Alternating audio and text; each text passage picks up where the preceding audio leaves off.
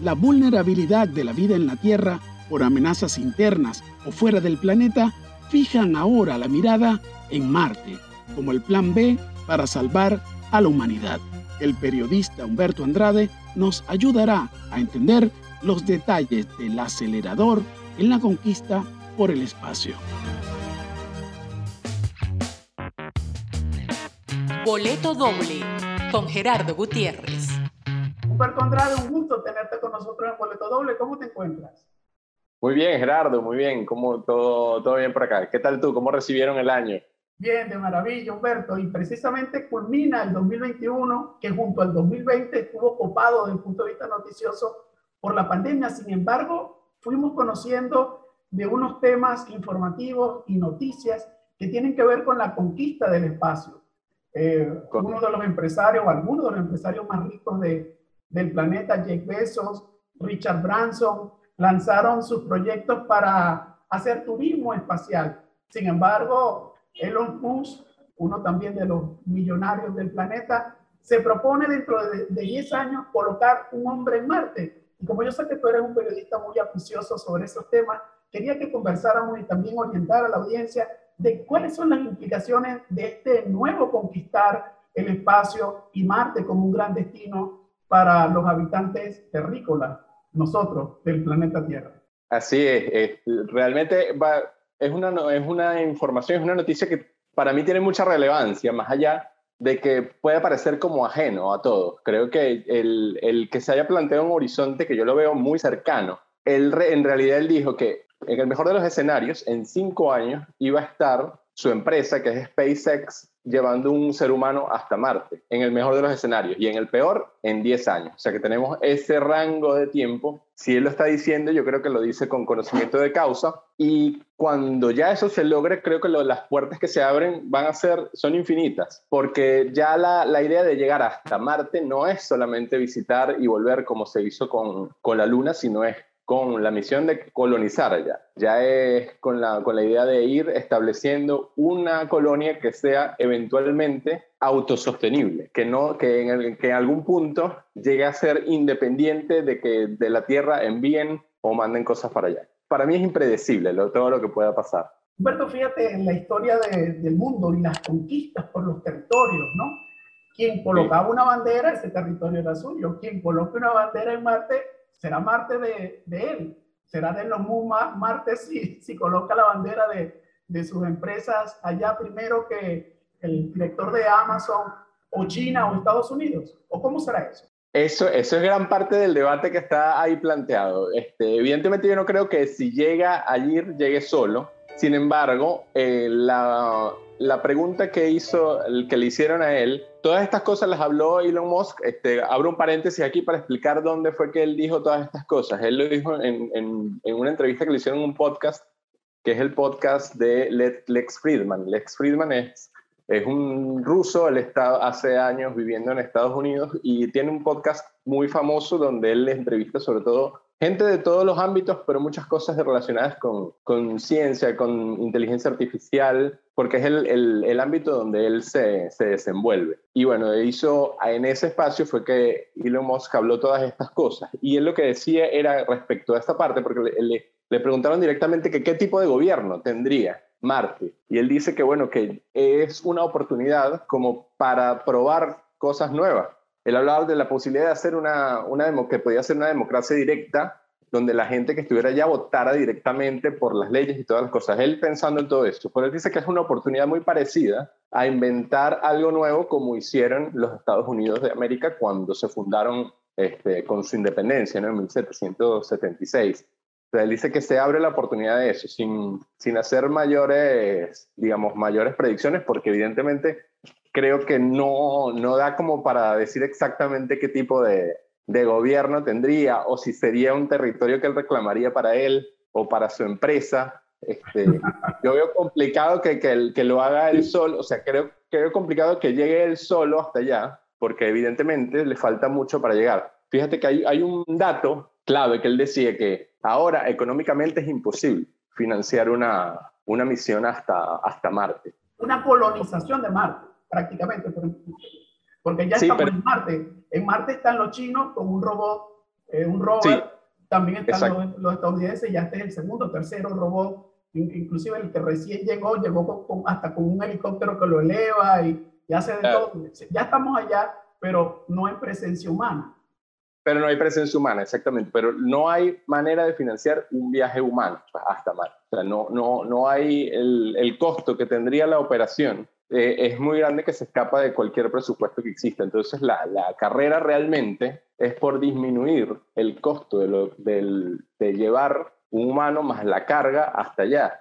Y es un tema toneladas, que... Toneladas de equipamiento para, para poder hacer un asentamiento marciano. marciano Exactamente. Tendría que ser como una cadena de suministro. Tendría que estar todo el, todo el tiempo volando cosas para allá y volviendo también. Entonces, que eso es eh, precisamente lo que, digamos, lo que le ha dado la ventaja a, a la empresa de Elon Musk respecto a las de los otros, estos otros millonarios, es que, bueno, él ya ha logrado, este, digamos, hacer un cohete que es bastante reutilizable. El tema del, del que lo explicaba él, que con, la, con la exploración espacial, es lograr que un cohete sea reutilizable, porque es lo más costoso es sacar a la nave de la gravedad terrestre. Entonces, hasta ahora, bueno, él es el como el que se ha acercado más a lograr un cohete orbital, o sea, que pueda poner algo en órbita y que pueda utilizarse completamente, pues que todavía no lo, ha, no lo ha alcanzado del todo, pero es el que ha logrado más. Y y él decía que, bueno, que para llegar a Marte tendría que bajar ahora una tonelada, calcula él, me imagino que no será tan exacto así, pero un, serían mil millones de dólares lo que costaría llevar ahora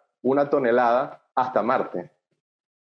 Y él, dice que tiene que bajar eso hasta un millón de dólares, o menos de un millón de dólares que cueste, para que sea. Por, por, muy megamillonario que sean estos señores, Elon Musk, que, que, que está liderando, digamos, el tema Marte, porque los otros dos aunque pareciera que solamente han asomado el tema del turismo espacial, desde el momento que se han conectado con ese proyecto es porque quieren ir más allá, ¿no? No pudiera financiarlo ninguno de estos eh, megamillonarios eh, de nuestro planeta, sino que tendría que contar con el concurso de naciones ricas, ¿no? Estados Unidos, eh, China, potencias, ¿no? Claro, pero incluso con ese apoyo ahora mismo tampoco se podría. Pues. Sería algo completamente deficitario y además que no sigue siendo una aventura, porque tú puedes sacar todos los planes y va a decir que esto va a ser así, sí, pero la cosa es llegar allá y ver qué es lo que pasa realmente. Algunas personas comentan, pero ¿por qué Marte? Si Marte es desértico, Marte tiene eh, una atmósfera muy diferente a la de la Tierra. Sin embargo, bueno, ya se, ya se ha conocido recientemente también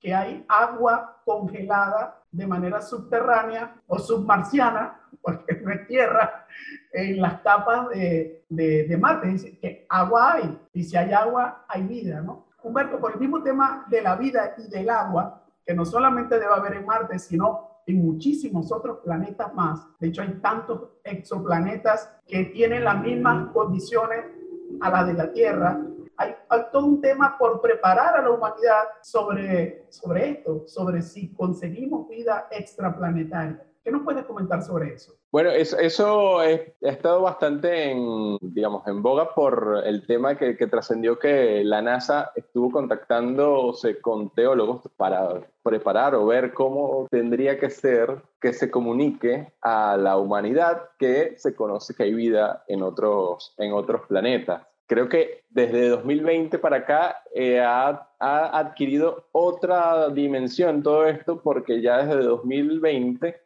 hay reconocimientos oficiales, al menos de, Estados Unidos, de que existen los ovnis, sin decir exactamente qué es lo que son, pero que en, efectivamente existe este fenómeno de objetos voladores no identificados, están registrados en cámaras, hay un suceso muy, muy conocido con un portaaviones estadounidense que lo llaman el, ovni del tic-tac, que tenía como forma de tic-tac, y fue que lo vieron, porque lo grabaron, lo grabaron pilotos militares, lo, lo detectaron con, con los instrumentos del portaaviones, y bueno, quedó registrado haciendo cosas que, que son inexplicables para la tecnología que, que nosotros conocemos, pues para la, la, tecnología que se ve de aviones, que de público conocimiento al menos, era algo inexplicable. Entonces que hay, hay toda un, una, una mayor especulación sobre esto que siempre ha sido algo como pero muy... Más que especulación, se está dejando permear información oficial como para que, hey, sí existen. ¿no? Exactamente, que, que hasta ahora siempre ha sido un tema como más de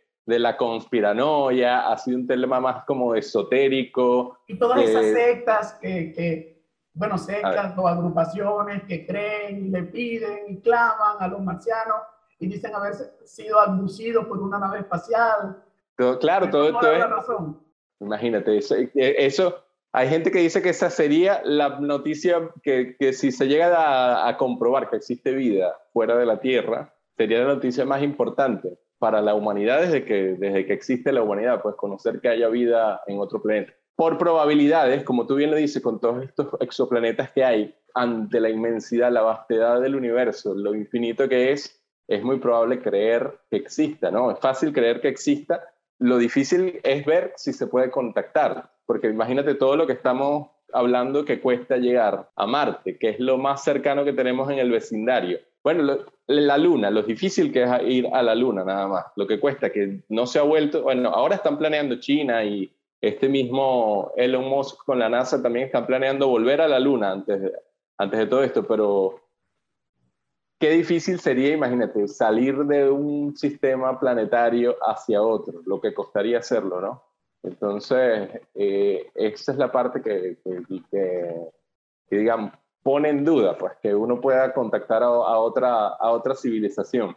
Humberto, cerrando diciembre del 2021 y este enero del 2022, un suceso viral desde el punto de vista de cine en Netflix fue la película No mires arriba. Es una parodia, una sátira, un dadaísmo a nuestra cultura actual, donde estamos tan pendientes de las redes, de cosas tan superfluas, de esos influencers que realmente qué grado de influencia positiva o no para los jóvenes, para los diferentes grupos o nichos que influencian, están allí. Y entonces ese mundo o esa crítica a, un mundo que quizás no está como pendiente de, de, ser mejor, de ayudar a la humanidad, sino de, de esa superficialidad, en la película narra o plantea la idea de que un meteorito grande como el que extinguió a los dinosaurios pueda eh, acabar de nuevo con la vida en el planeta Tierra y bueno, en una parte de esa película apelan a un millonario, a una persona que está al frente de estas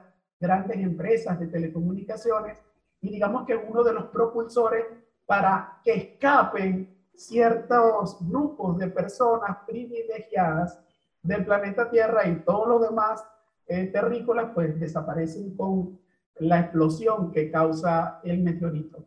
Pero precisamente hablar un poco de, de cómo cómo se plantea el tema de que efectivamente un meteorito puede destruir la vida en la Tierra y quizás por eso explorar un nuevo planeta, tener como un plan B de una colonia humana, sea tan importante en este momento.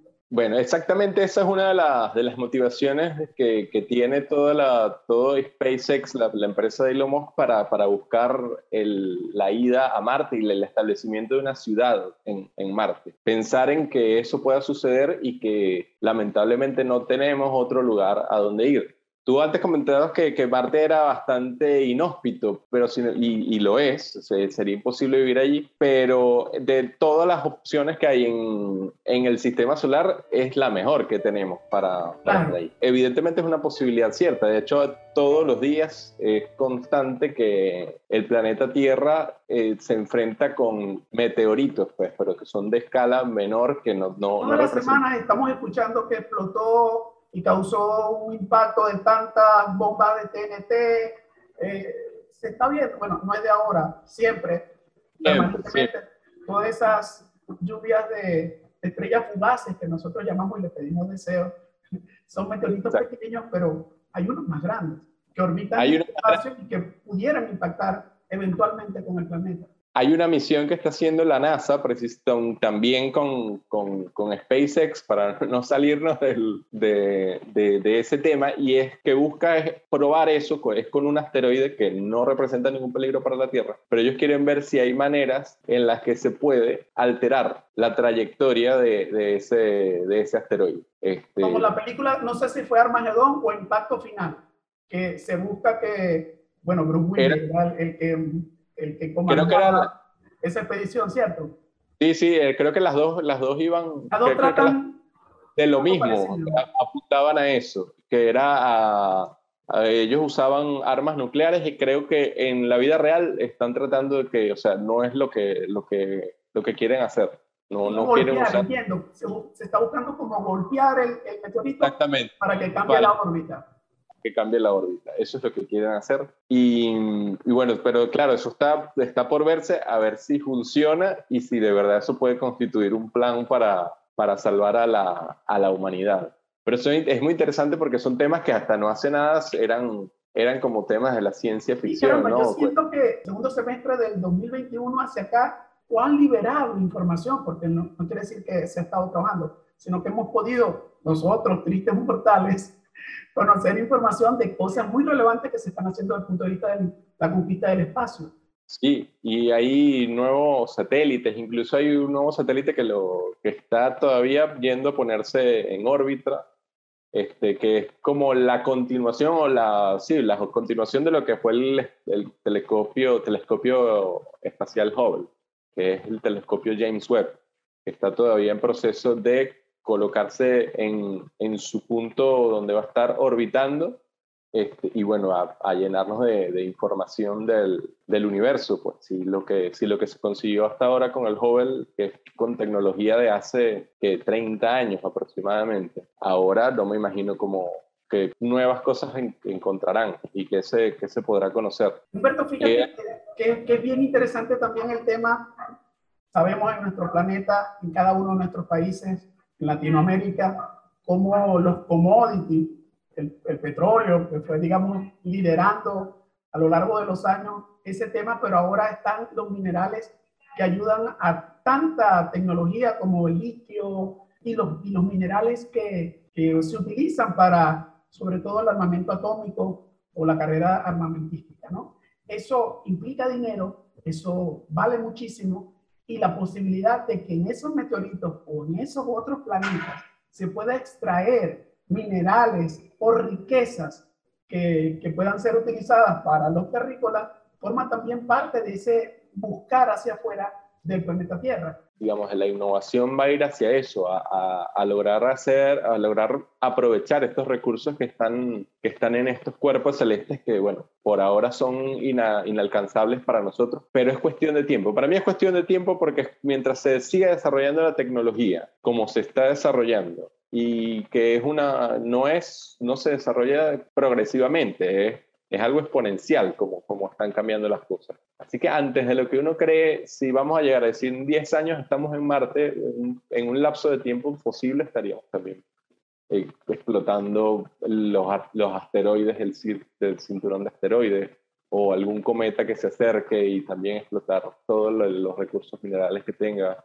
Para mí es positivo todo esto, de verdad. Yo sé que hay que genera, eh, habrá gente que, que, pensará otras cosas. Uno de los temas que, que por ejemplo, que se tratan en, en esta película es la división que hay en, la, que hay en, la, en las sociedades, ¿no? Que, que es como algo que... La película no mires arriba de Netflix. La película no mires arriba de Netflix.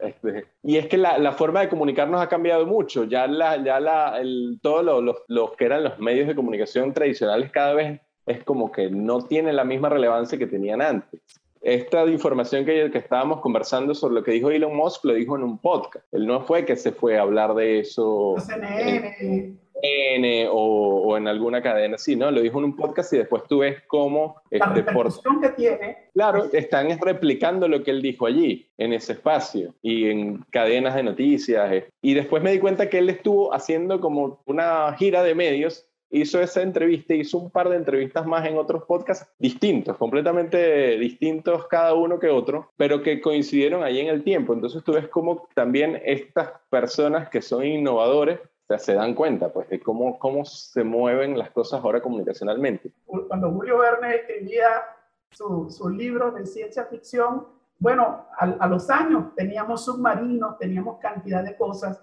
y todas estas películas de ciencia ficción Inclusive en la comiquita esta muy famosa, Los Supersónicos, vemos que perfectamente en estos días iba en un centro comercial y iba subiendo sobre una rampa plana, igual lo vemos en los aeropuertos, que te va desplazando y eso salió en los años 60 en, la, en las comiquitas de los supersónicos. Entonces, empecemos a buscar esas películas de ciencia ficción porque seguramente la realidad estará muy parecida o cercana a lo que ellas nos han indicado. Claro. Mire, y, pero mucho más interesante que eso, que hay muchas cosas que se predijeron, están las cosas que no se predijeron. Ponte a ver las películas más famosas de ciencia ficción y todo esto. Bueno, los mismos supersónicos te hablaban de, por ejemplo, tenías la gran pantalla para hacer llamadas, videollamadas, pero era solo para hacer videollamadas. Después tenías otra cosa por acá, no sé qué.